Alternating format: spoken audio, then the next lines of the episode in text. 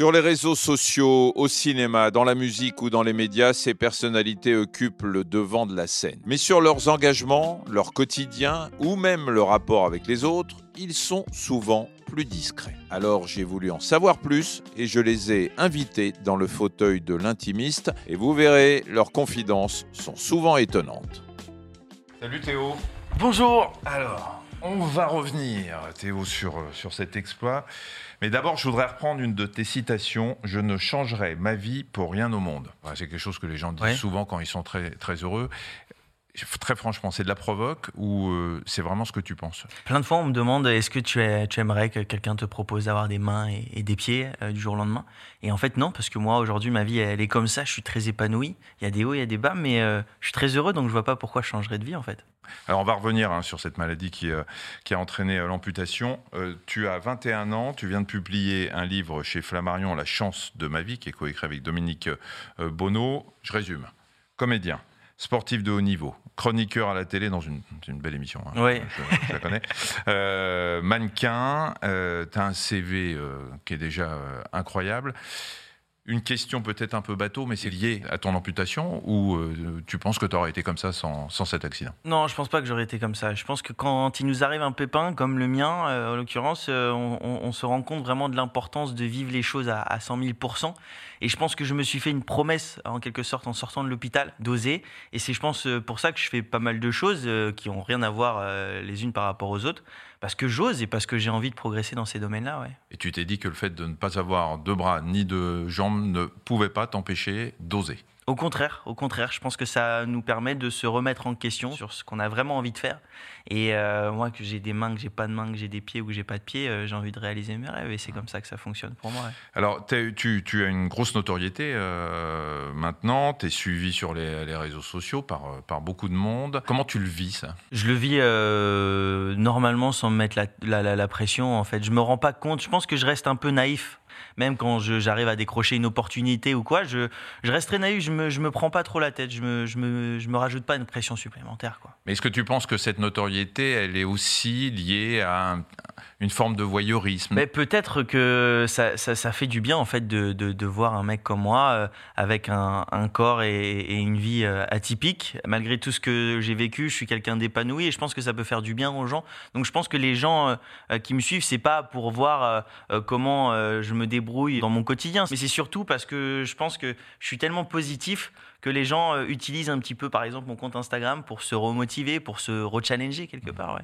Et peut-être aussi c'est pour euh, euh, répondre à leurs questions, parce que forcément, quand on me voit, on a plein de questions et j'essaye d'y répondre à travers les réseaux sociaux. Et t'inquiète pas, j'en ai pas mal.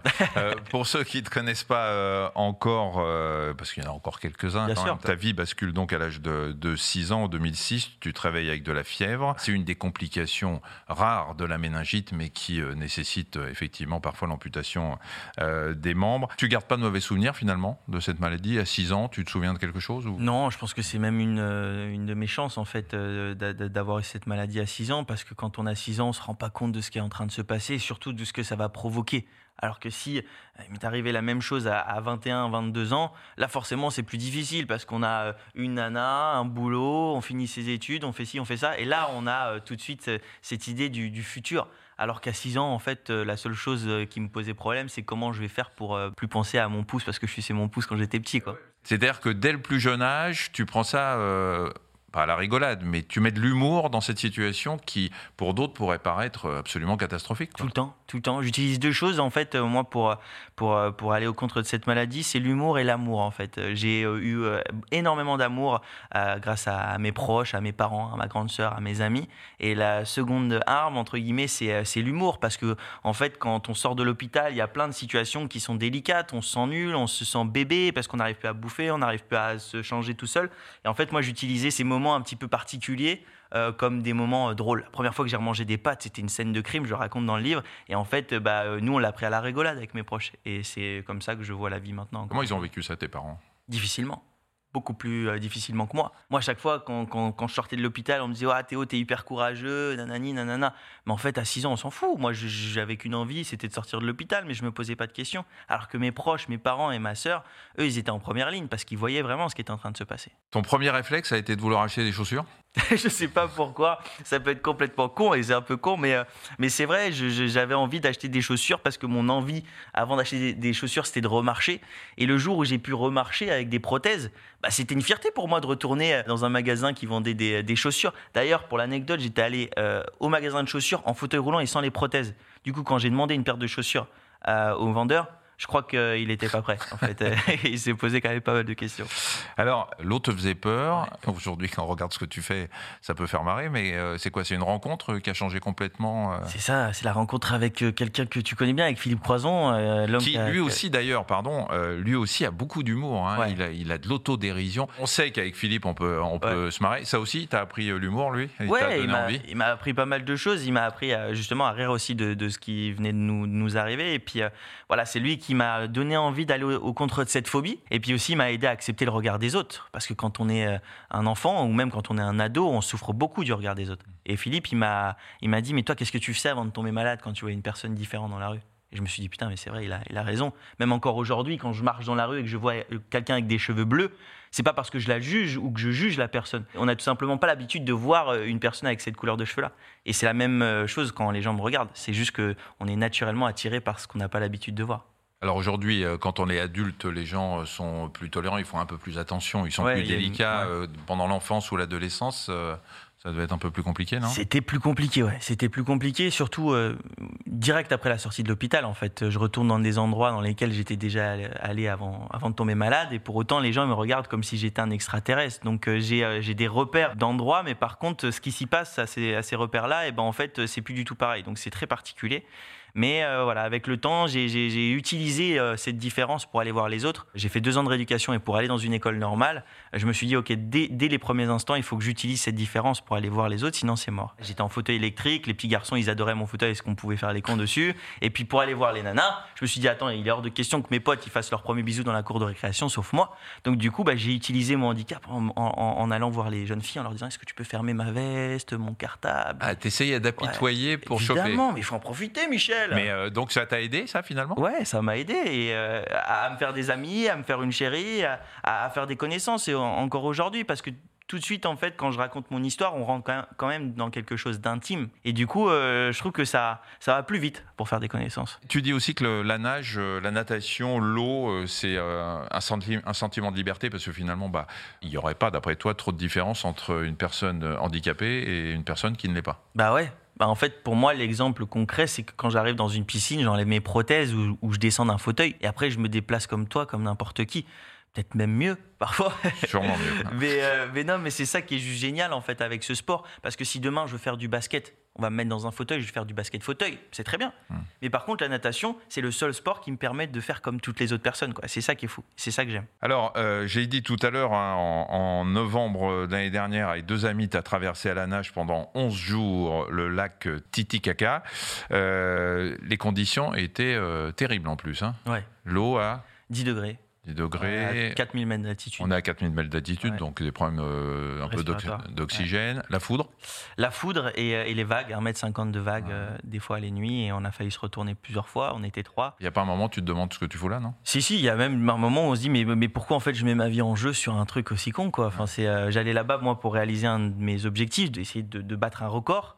Et en fait, je me rends compte en plein milieu du lac que je suis en train de mettre ma vie en danger. Et forcément, on se pose des questions. Tu euh, as un nouveau défi, tu vas faire quoi En novembre euh, prochain, en novembre ou décembre, je vais tenter d'être le premier athlète en e-sport à, faire la Santa Fe Coranda. C'est la course de natation la plus dure au monde aux yeux des nageurs. C'est 57 km tout seul.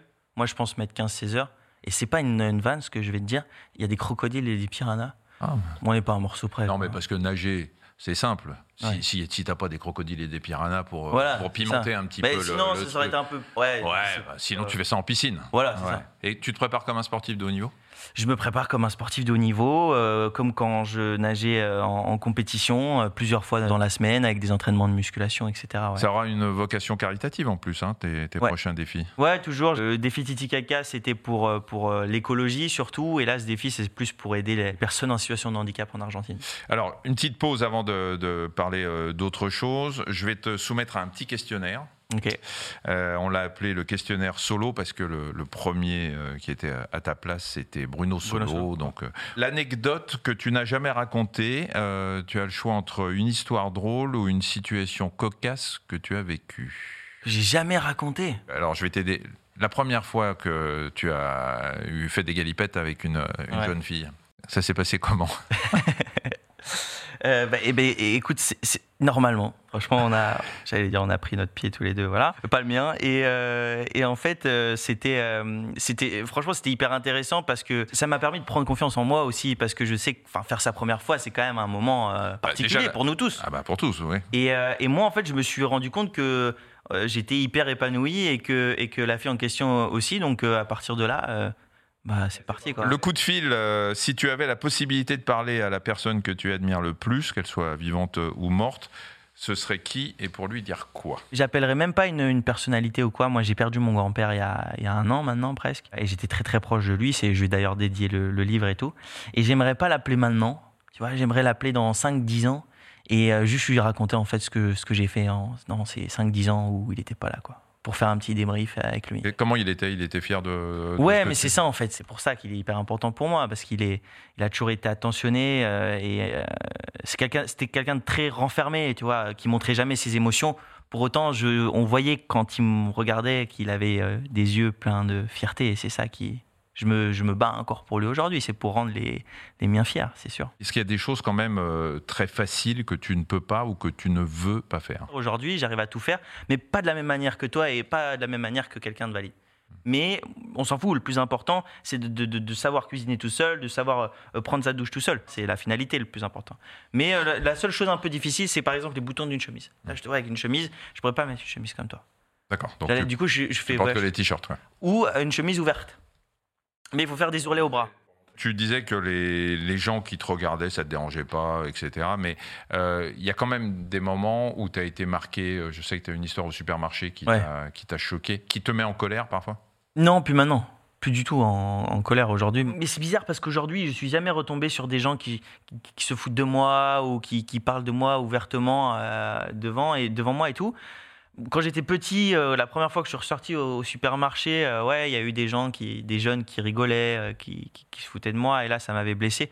Aujourd'hui, je pense que j'ai les armes pour pas que ça me touche. Et les enfants, le regard des enfants sur toi, il est aujourd'hui hein, en tant qu'adulte. Ah bah il est, il, a, il est incroyable. Le regard des, enfants, il est juste fabuleux. Et c'est pour ça qu'aujourd'hui, j'essaye de faire un maximum de choses dans, dans, des écoles, dans des collèges, dans des lycées, parce que c'est là où on change le regard des, des gens concrètement.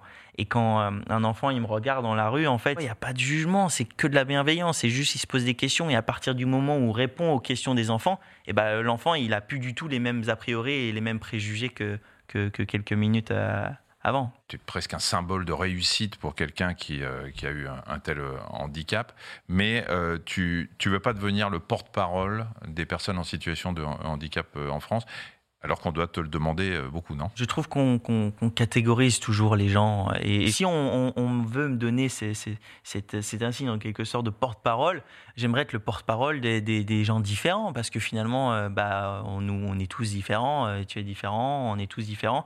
Et je trouve que c'est plus sympa, c'est plus joli, c'est plus, c'est beaucoup mieux en fait de parler différence au sens large. Parce que moi, ce que j'aime mettre en avant, c'est que ma maladie, ça a été mon pépin mais qu'on a tous des pépins finalement dans la vie. Et que pour moi, ma maladie, elle n'est pas plus grave que la perte d'un proche, qu'un divorce, parce que au fond de nous, on a chacun un, degré d'acceptation pour accepter ces moments difficiles. Euh, il y a des personnes qui vont euh, accepter plus facilement que d'autres, euh, et, c'est ça que je veux faire passer comme message. Et ça touche pas que les personnes handicapées, ça nous touche tous. C'est ça qui est incroyable quand on te parle, c'est que ça fait deux fois que tu utilises le mot pépin. Quand on a été amputé des quatre membres, c'est quand même pour quelqu'un qui n'a pas eu ce problème, c'est c'est plus grave qu'un pépin. Oui, c'est clair. mais ça, veut dire que tu. Est-ce que tu minimises euh, ce qui t'est arrivé euh, de façon consciente parce que tu te dis oui, c'est un pépin, bon, euh, je me suis fait amputer les quatre membres, mais c'est pas si grave que ça Ou est-ce que tu as fini par te convaincre au fil des ans que vu la vie que tu peux mener aujourd'hui, effectivement, ce n'est qu'un pépin et euh, c'est pas si grave que ça. Je pense que c'est plus la deuxième, euh, la deuxième option, c'est euh, le, fait que certes sur le coup, on a l'impression qu'on est à 6000 mètres sous, sous, terre et en fait on se rend compte que malgré, malgré ce qui vient de se passer, on peut remonter progressivement. Évidemment, moi, il m'a fallu beaucoup de temps avant d'avoir ce discours-là et d'avoir ce sourire que j'ai aujourd'hui. Après, il y a des pépins plus gros que d'autres parfois dans les fruits. Et ben c'est un peu pareil, c'est ça. Ouais. Voilà, c'est une belle leçon de vie, hein, c'est un, petit pépin. Je vais te proposer de terminer par deux ou trois questions solo. Ok. Euh, la baguette magique te donne la possibilité de faire une seule chose, ce que tu veux. Ah, c'est direct de tourner dans un film euh, hollywoodien. Un truc de fou. Grosse production, euh, comme Dr. Good avec des mugs avec le nom dessus et tout. La suite de la phrase. Si demain on te redonne des pieds et des mains. Je continue ta phrase. Eh ben, euh, je dirais non. Les enlève. Je les enlève, je, retourne voir mon chirurgien. Réamputez-moi. Non, non, non, je, ouais, je les, je, je, les, je les non, mais je pourrais pas dire ça, je les enlève. Mais euh, ouais, je dirais non, tout simplement. On t'a jamais proposé de te faire une euh, greffe des bras? Si, si. Enfin, on m'en avait parlé quand j'étais jeune, et tout de suite, en fait, j'ai décidé de, de, dire non. Quoi. Alors tu dis non parce qu'aujourd'hui en plus tu as une vie qui, qui est absolument extraordinaire. Non, mais pour la même raison. C'est pour la même raison que quand j'étais petit. C'est juste qu'en fait, pour moi, j'ai pas envie de retourner. Je sais que si demain on me greffe des mains, par exemple, eh ben, il va falloir que je retourne sur un protocole de rééducation, euh, de médicaments toute ma vie. Et moi, je trouve que ces protocoles-là, je les ai déjà fait quand même pas mal. En fait, ma vie, elle a, elle a été faite comme ça. Euh, il a fallu que je réapprenne d'une autre manière. Mais là, je, là je, franchement, je ne serais pas euh, d'avis à refaire la même chose. Merci beaucoup, Théo. Merci, et bravo pour, pour tes, tes exploits. Bonne chance pour tes prochaines aventures. Je rappelle le titre de ton livre, La chance de ma vie. J'ai fait de ma différence une force, c'est chez Flammarion. Merci. Merci. Et vous pouvez euh, retrouver ce programme euh, L'intimiste sur tous les réseaux sociaux euh, de Dr Good. Je vous attends.